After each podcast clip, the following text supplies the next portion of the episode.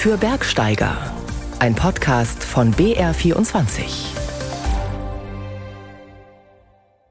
Der Frühling steht vor der Tür, das ist in diesen Tagen mitunter schon zu spüren. Auch wenn im Gebirge ganz sicher noch einige Ski- oder Schneeschuhtouren drin sind. Wer sich auf die Wandersaison freut, für den haben wir ein paar Tipps gegen Blasen. Blasen entstehen durch Druck oder Reibung, Wärme und Feuchtigkeit. Also es wird warm im Schuh und der Strumpf reibt an der Haut. Wir müssen vermeiden, dass sich an der Haut überhaupt was reibt. Außerdem machen wir einen Abstecher nach Osttirol, in ein Tal, das Besucher fasziniert. Das ist kein Tal ist, wo Lifte verbaut sind und unglaublich viel Tourismus ist, sondern es ist noch so naturbelassen und relativ wenig besucht. Damit herzlich willkommen zu unserer Sendung BR24 für Bergsteiger. Ich bin Kilian Neuwert. So richtig gut waren sie fast nirgends im Alpenraum. Die Verhältnisse zum Skitouren gehen in diesem Winter. Und wenn doch, dann höchstens kurz, denn vielerorts fehlte der Schnee. Lawinenunfälle, teils mit tödlichem Ausgang, gab es bislang trotzdem etliche. Unfälle, die zur Vorsicht mahnen und die manchen auch daran erinnern, dass es besser ist, in einer Gruppe unterwegs zu sein, zumindest im freien, hochalpinen Gelände. Denn klar ist, dann hat man jemanden, der vielleicht helfen kann, wenn etwas passiert, oder man hat jemanden, der hilft, die Verhältnisse einzuschätzen. Man ist also nicht allein auf sich gestellt. So sieht das auch Iris Hertle. Skitouren macht sie nie allein, sondern lieber in einer Gruppe. Dieses Mal war sie für sie im Wilgrattental in den Hohen Tauern in Osttirol unterwegs. Am Vorabend der Tour brüten wir stundenlang über Landkarten, Tourenbeschreibungen und Büchern und holen uns Tipps von Einheimischen, die sich in der Region auskennen. Diesmal vom Wirt Robert Senfter vom Gasthof Reifeisen in Innervillgraten.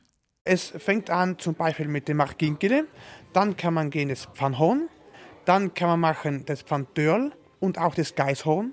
Dann kann man machen Bürgelsgunke. Dann geht die Kreuzspitze, Kalksteiner Jöchel, Geilspitze und Mosesgipfel. Und im Frühjahr dann raus die Kerlspitze. Das Vilgratental hat also eine Menge zu bieten für Skitourengeher. Auch Robert ist leidenschaftlicher Tourengeher und sagt mit glänzenden Augen: Ich würde schon sagen, dass es ein Traumgebiet ist, ja.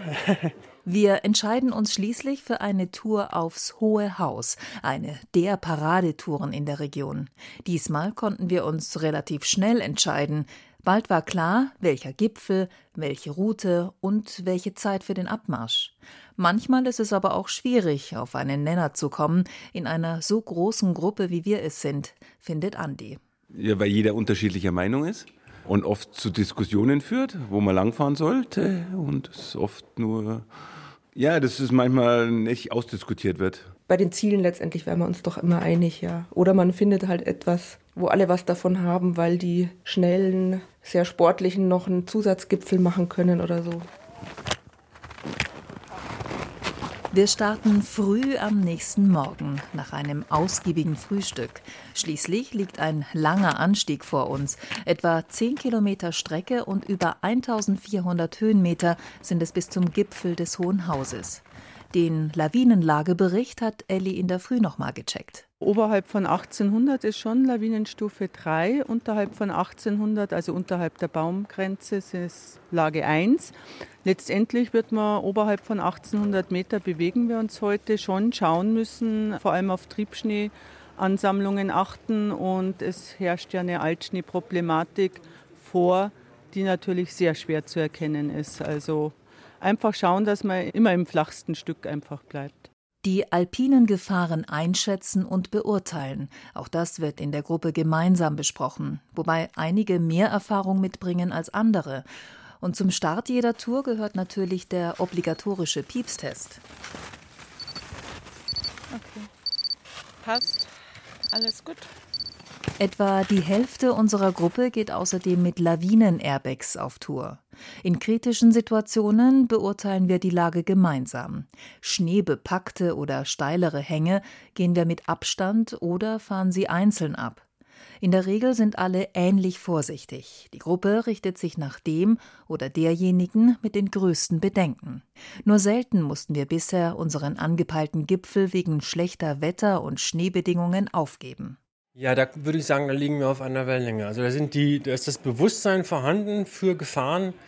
Da spricht man sich ab, das beurteilt man im Vorfeld, auch in der Situation selber. Da würde ich sagen, da liegen wir voll auf einer Linie, das ist ja gut so. Ich denke, wir sind dann immer so weit auf einen Nenner, dass wir alle guten Gewissens da als Gruppe gemeinsam gehen und toi toi toi, bisher ist es auch immer alles super gelaufen. Innervillgraten ist eines der sogenannten Bergsteigerdörfer, die für ihre Ursprünglichkeit bekannt sind. Kein Alpinskirummel, keine Hotelhochburgen, dafür traditionelle Holzhäuser und urige Gasthöfe. Peter aus unserer Gruppe kennt das Villgratental schon länger. Besonders gefällt ihm, Das ist kein Tal ist, wo Lifte verbaut sind und unglaublich viel Tourismus ist, sondern es ist noch so naturbelassen und relativ wenig besucht. Nach knapp einer Stunde passieren wir einige dieser alten Holzhäuser, die Talet-Alm und die Schmidhofer Alm, die Gerrit und Hannes bewundern. Es ist einfach wunderschön, ja, und äh, uralt, gut erhalten. Man sieht halt in diesem Tal, dass kein Alpinskitourismus da ist. Dadurch sind diese alten Bausubstanzen erhalten worden. Das ist das Schöne. Richtig schön urig. Also, da die sofort einziehen. Danach geht's erstmal relativ flach durchs hintere Einertal, ein weites, offenes Talbecken zu ein paar letzten Almhütten, bevor sich das Gelände aufschwingt zur Wilponer Lenke. Schon diese Scharte ist ein lohnendes Ziel und hat ein prächtiges Panorama zu bieten. Ein paar aus unserer Gruppe, denen Blasen an den Füßen oder ein lediertes Knie zu schaffen machen oder denen einfach die Puste ausgegangen ist, beenden hier die Tour. Zum Gipfel des Hohen Hauses führt noch ein knackiger, steiler Anstieg mit verharschten Schneeverwehungen, aber die Anstrengung lohnt sich, meint Thomas. Das letzte Stück war ätzend, aber mit dem Gipfel im Blick war das einfach die Motivation, da nur durchzusteigen. Eine traumhafte Sicht, super schön. Ja, der Blick ist einfach gigantisch. Also man sieht die ganzen Dolomiten. Einfach nur super, der Ausblick. Traumhaft. Also diese Sicht in die Dolomiten, das ist unbeschreiblich. Ganz toll. Der Gipfelblick auf die Dolomiten verrät, wir sind nicht weit weg von Italien. Luftlinie nur wenige Kilometer entfernt. Und das hört man auch am Gipfel. Eh, tour super und eh, è un bellissimo panorama e un bel posto. Iris Hertle mit Eindrücken aus dem Vilgrattental in den Hohen Tauern in Österreich. Weiter weg hat sich Bernd Uwe Guttknecht gewagt, konkret in eine der größten Wüsten der Welt, in die Rub al-Khali auf der arabischen Halbinsel. Übersetzt bedeutet der Name so viel wie das leere Viertel. Ein großer Teil der Wüste gehört zum Oman, doch so leer ist es gar nicht, das leere Viertel. Mitten in der Wüste ist ein Wasserfall. Daneben sind mehrere kleine Wasserfälle, die sowas wie natürliche Pools bilden. Das Wadi Darbat im Südwesten des Oman ist berühmt in ganz Arabien. Eine grüne, üppige Landschaft mit Palmen und farbigen Blumen. Dazwischen die mit Wasser gefüllten Kalkbassins. In einem dieser Becken planschen einige omanische Männer. Uh, were. Uh, Sie schwimmen hier eine Weile. Davor waren sie wandern. Das Wasser ist für ihr Gefühl sehr kalt. Naja, etwa 26 Grad. Das ist ein ganz besonderer Ort für sie. Ihre Natur, ihr kleiner Planet. Beim Wandern suchen sie immer nach Plastikmüll, denn sie wollen den Platz sauberer verlassen, als er vorher war. we lit the place better than it was. Aus dem ganzen Land, auch aus den Emiraten und Saudi-Arabien, kommen Besucher extra wegen dieses Wadis in den Oman, wenn Regenzeit ist, wie Wanderguide Khaled erklärt. Das ist das beliebteste Wadi in der ganzen Region, vor allem während des Monsuns, weil es dann frisch und feucht und sehr grün ist hier. Vier Quellen in den Bergen speisen dieses Wadi, und zwar unterirdisch. Wenn es manchmal besonders stark regnet, dann steigt der Wasserspiegel hier im Wadi richtig an. Und dann kann es auch gefährlich werden, wenn Wanderer von den Bergbächen überrascht werden. Jetzt ruhen sich aber viele an den kleinen Seen, die in verschiedenen Blau- und Grüntönen schimmern, aus. Die. Farbe des Wassers kommt vom Stein. Hier ist es vor allem weißer Kalkstein. Dadurch schimmert das Wasser hellblau und türkis. Weiter oben ist es eher dunkles Schiefergestein. Da erscheint das Wasser dunkelgrün, manchmal fast schwarz. Die Omanis lieben Wasser, sie lieben Regen, weil das in der Wüste natürlich etwas Seltenes und Kostbares ist. Von dieser real existierenden Fata Morgana ist es nicht weit zu einem anderen einzigartigen Wüstental, dem Wadi Hinna. Der Wanderweg führt erst durch eine enge Schlucht, die vor allem von Sandkiefern bewachsen ist. Und dann betritt der Wanderer einen wahren Märchenwald mit riesigen Affenbrotbäumen. Das hier ist der älteste Baobab-Baum im ganzen Oman, schätzungsweise 4000 Jahre alt. Er hat eine beeindruckende Größe. Seine Wurzeln breiten sich bis zu 100 Meter weit aus. Die nächste Wandertour geht hoch hinaus. Der beliebteste Berg im südlichen Oman ist der Jebel Samhan. Sein Gipfel liegt auf 2100 Metern. Wir stoppen auf einem Plateau auf 1300 Metern. Von da reicht der Blick über die Geröllwüste hinweg bis zum Indischen Ozean. And it's natural and protected area for many wild animals like leopards. Das Areal hier ist ein Naturschutzgebiet wegen der vielen Wildtiere wie Wüstenfüchse, Hyänen, Wölfe und Leoparden.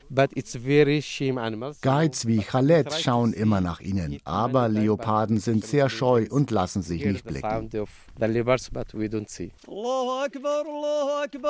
Dann ist Zeit fürs Gebet. In der Dschibchat-Höhle, etwas unterhalb des Plateaus, breitet Khaled seinen kleinen Gebetsteppich aus.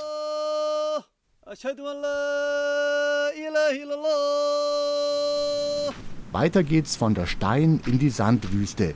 Wandern in den bis zu 30 Meter hohen Sanddünen ist unvergesslich, aber wahnsinnig anstrengend, weil man bei jedem Schritt einsinkt. Und was wäre die Wüste ohne Kamele? Beziehungsweise Dromedare, wie die einhöckrigen arabischen Tiere heißen. Wir besuchen eine Kamelfarm, weit entfernt von der nächsten Siedlung. Mohar ist der Besitzer der Herde. Er hat fast 150 Kamele. Einige sind weiß, andere schwarz. Alle haben einen Namen. Er mag seine Kamele sehr, verbringt oft Tage nur mit ihnen, wenn sie durch die Wadis ziehen. Dann schläft er zusammen mit den Dromedaren einfach unter Bäumen. Und natürlich spricht Moha die Sprache der Dromedare.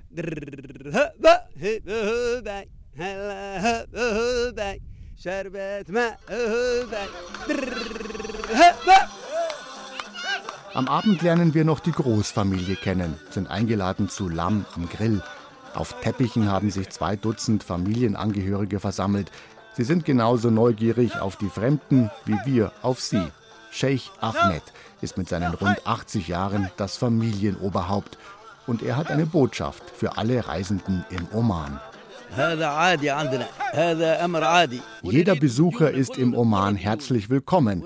Er wünscht sich, dass ausländische Gäste möglichst viel von seinem schönen Land sehen. Gastfreundschaft ist hier eine Selbstverständlichkeit, sagt der Scheich. Nur um eines möchte er die Besucher bitten, dass sie die omanische Kultur und die Religion respektieren.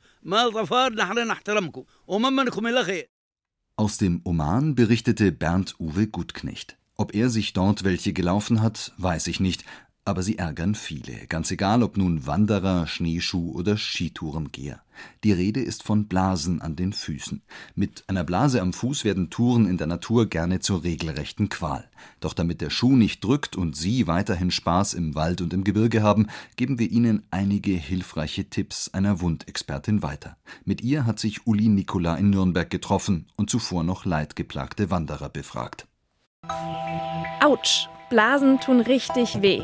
Die Blasen führen dann dazu, dass du dir irgendwann jeden Schritt überlegst und jeden Abend immer einen Kampf aus den Socken rauszukommen und dann mehr oder weniger offene Ferse zu haben. Und wenn du Blasen hast, dann macht das Hochlaufen überhaupt keinen Spaß mehr. Schmerzhafte Blasen können einem wirklich den Spaß in den Bergen gründlich verderben. Diese leidvolle Erfahrung machen viele, die gerne länger zu Fuß unterwegs sind, ob wandern, pilgern oder auf Skitour. Dirk hat vieles ausprobiert, bis er eine Lösung gefunden hat. Blasen vermeiden. Also inzwischen klebe ich meine Ferse ab, dann ist es ein bisschen gerötet, das erholt sich über Nacht. Am nächsten Tag klebe ich wieder die Pflaster auf die Ferse Und so kann ich wirklich vollkommen beschwerdefrei laufen und habe seitdem keine Blasen mehr. Es gibt viele verschiedene Tipps, um Blasen vorzubeugen. Auch Tini, die gerne auf dem Jakobsweg unterwegs ist, hat schon den einen oder anderen bekommen. Eine Herbergsmutter, mit der ich mich mal unterhalten habe, die auch viel schon gepilgert ist, deren Tipp war, sich jeden Tag ganz dick die Füße mit Vaseline einzucremen. Zwar würden die Strümpfe nach einiger Zeit dann in den Ecken stehen, aber äh, es war ihr Tipp gegen Blasen und es hat sie uns wärmstens empfohlen. So probiert jeder irgendwie etwas anderes aus, um Blasen vorzubeugen oder auch zu behandeln. Doch was ist wirklich sinnvoll? Das weiß Waltraud Sendelbeck. Sie wandert und pilgert sehr gerne und ist Wundexpertin im Klinikum Nürnberg. Es geht bei der Fußgesundheit an, über eine wirklich gute Fußpflege. Auch, dass man mal einen Podologen aufsucht, falls tatsächlich einmal Hühneraugen oder so da sind oder trockene Stellen. Dann wirklich eine gute Fußpflege vor der Wanderung. Also ich empfehle da tatsächlich sowas wie Hirschtalgcreme, dass man die Haut wirklich geschmeidig hält. Dann geht es weiter mit den Strümpfen, eine Wissenschaft für sich. Da hat jeder andere Philosophie. Und natürlich die Schuhe. Also ein Schuh, der drückt, ist kein Wanderschuh. Also verdient den Namen nicht, der gehört sofort weg. Blasen verstehen. Damit Blasen entstehen, müssen mehrere Faktoren zusammenkommen. Und je besser man sie versteht, umso einfacher lassen sie sich verhindern, sagt Wundexpertin und Krankenschwester Waltraud Sendelbeck. Blasen entstehen durch Druck oder Reibung, Wärme und Feuchtigkeit. Also es wird warm im Schuh und der Strumpf reibt an der Haut. Wir müssen vermeiden, dass sich an der Haut überhaupt was reibt. Wenn, dann muss sich Strumpf an Schuh reiben dann passiert der Haut nichts. Und da gibt es eben die verschiedenen Systeme. Entweder doppellagige Wanderstrümpfe oder einfach zwei Strümpfe übereinander. Also am besten auch da Funktionssocken nehmen, was einige auch machen an Feinstrumpf. Ich persönlich bevorzuge inzwischen Funktionsstrümpfe mit Kompression. Dadurch liegt der Strumpf eng an und wirft keine Falten. Außerdem wird die Feuchtigkeit gut weitertransportiert. Und falls der Schuh doch drückt oder reibt, so tut er das am Strumpf und nicht auf der Haut. Blasen behandeln. Kleine Blasen sticht die Wundexpertin Waltraud Sendelbeck nicht auf. Sie empfiehlt, am besten mit einem speziellen Blasenpflaster schützen, damit sie von selber abheilen können.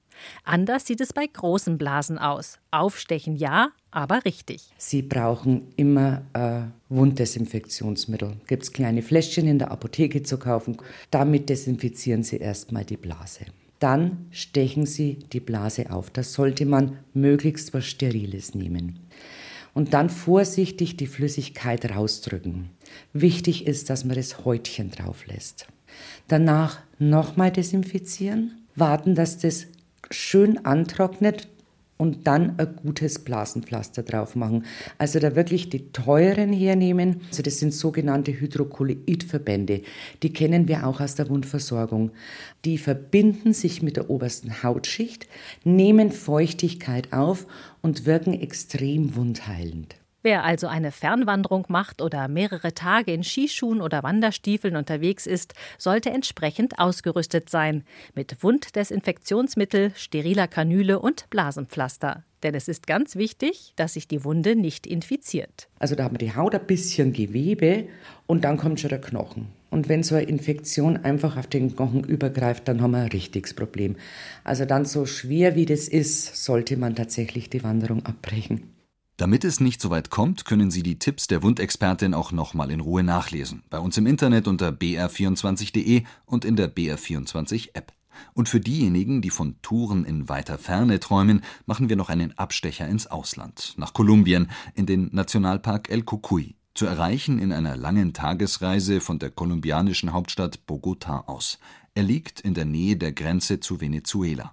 Über 5000 Meter hohe Gipfel stehen dort und bilden das Quellgebiet des viertgrößten Flusses der Erde. Nur fünf Grad nördlich des Äquators gibt es hier Eis und Schnee unter der Tropensonne. Das bedeutet nicht nur Bergsteigen unter besonderen Bedingungen, sondern auch in einer sehr speziellen Gebirgslandschaft mit einer verwickelten Geschichte. Wohltuend weckt der Klang von Küchengerät die Aussicht auf eine warme Suppe in der Cabana Sisuma. 4000 Meter hoch, draußen jagt der Wind Nebelfetzen und Regenfeuchte durch die kahle Landschaft.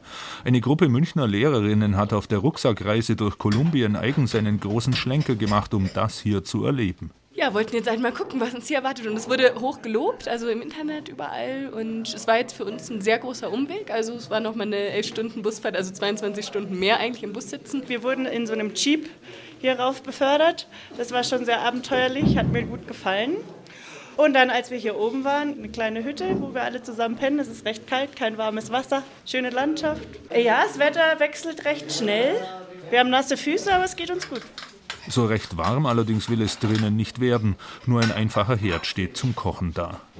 Wilson Torres, ein schlanker Mann mit sichtbar indianischen Wurzeln, der von einem Bergbauernhof der Gegend stammt, gehört hier zum Bewirtungsteam und erzählt die besondere Geschichte. Eh, Im Jahr 2004 haben wir angefangen. Unsere Bergagentur besteht aus 16 Familien. Es geht darum, für alle Beteiligten ein Zusatzeinkommen zu schaffen und dazu gehört es auch, diese Hütte zu bewirtschaften. Am Anfang hatten wir hier vier Lagerplätze, jetzt sind es 16 und wir hatten nur nur sechs Teller. Die Sisuma-Hütte wie die gesamte Bergagentur der 16 Familien kommt aus der indianischen Tradition kollektiven Wirtschaftens. Alle Beteiligten bringen ihre Arbeitsleistung mit ein, als Bergführer, in der Verwaltung, in der Produktion der Lebensmittel und in der Bewirtschaftung der Hütte. Keiner bekommt hier Geld ausbezahlt, sondern alle werden mit Sachen entlohnt, die ihren Lebensstandard oder ihre Tätigkeiten verbessern, also Jacken und Hosen oder auch Steigeisen Steigeisen und Rucksäcke.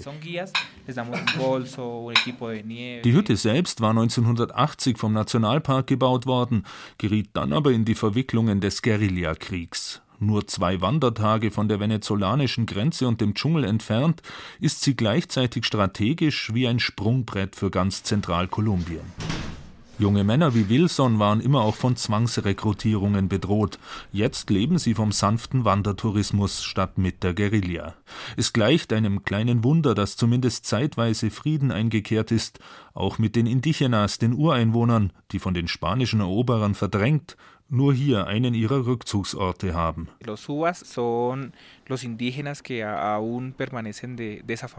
Die Uvas gehören zur gleichen Sprachfamilie wie die legendären Muiscas aus der Zeit der spanischen Eroberung.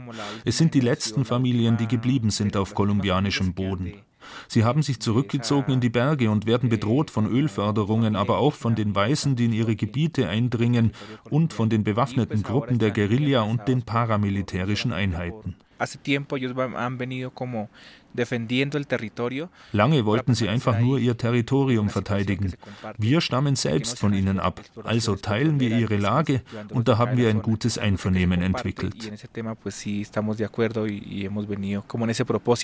Die Bemühungen um eine Befriedung der Sierra Nevada del Cocuy ermöglichen es Touristen, diese einzigartige Landschaftsform des Paramo kennenzulernen. Eine Spezialform jener tundraartigen Gebirgslandschaften unter der Äquatorsonne. Die prägenden Gewächse hier sind die Frailejones, die Klosterbrüder, botanisch Espeletia, ein Korbblütler mit einer aus einem Büschel länglicher Blätter herausragenden prächtigen Blütenstaude, die über die Jahrhunderte zu meterhohen Stämmen mit Blätterkopf aufwachsen. 15 verschiedene Arten gibt es im Nationalpark, drei davon wachsen nur hier. Von der Sisuma-Hütte geht es am anderen Morgen immer noch bei Regen und Schnee mitten durch die Frailejones auf einen 4800 Meter hohen Pass unter dem vergletscherten Bergmassiv des Pan de Azúcar, Zuckerhut genannten Fünftausenders.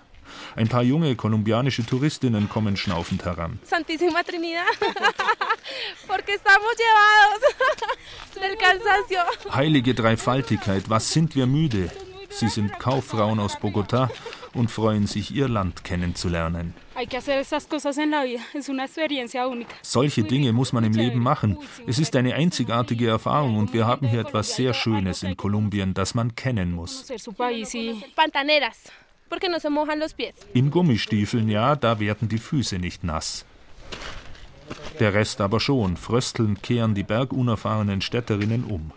Oben liegt ein weites, felsiges Plateau mit einer dem Zuckerhutgipfel vorgelagerten markanten Felsstufe, dem Pulpito del Diablo, der Kanzel des Teufels. Der Name stammt aus spanischer Zeit, aber der Platz war lange zuvor schon ein besonderer Ort, berichtet Wilson. Para los indígenas era un sitio sagrado y decían que a través de esa piedra die Indigenas glaubten, dass die Sonne hinter diesem Berg die Erde befruchtete und die Gabe, die sie zurückließ, war das Gold. Daher hieß es, dass es in diesem Berg Gold gebe. Auch wir als Kinder kamen hierher und haben gesucht. Es gibt ein paar schöne Höhlen mit Stalaktiten, aber kein Gold. Doch es war für die Indigenas ein heiliger Berg mit dem Sonnentempel für Mutter Natur. Die Gerüchte vom Gold hörten vor knapp 500 Jahren auch die spanischen Eroberer und folgten den alten indianischen Handelswegen zwischen dem heißen Tiefland auf der Ostseite und dem kolumbianischen Hochland im Westen, die durch diese Aufgipfelung getrennt werden. Pensaban que el templo del sol era un, una casa hecha en oro y es una roca. Die Spanier glaubten, der Sonnentempel wäre ein Haus aus Gold, aber stattdessen war es nur dieser Fels. Für den weiteren Aufstieg ist das Wetter heute zu schlecht. Der noch 300 Meter höhere Zuckerhut steckt in Nebel und Schnee.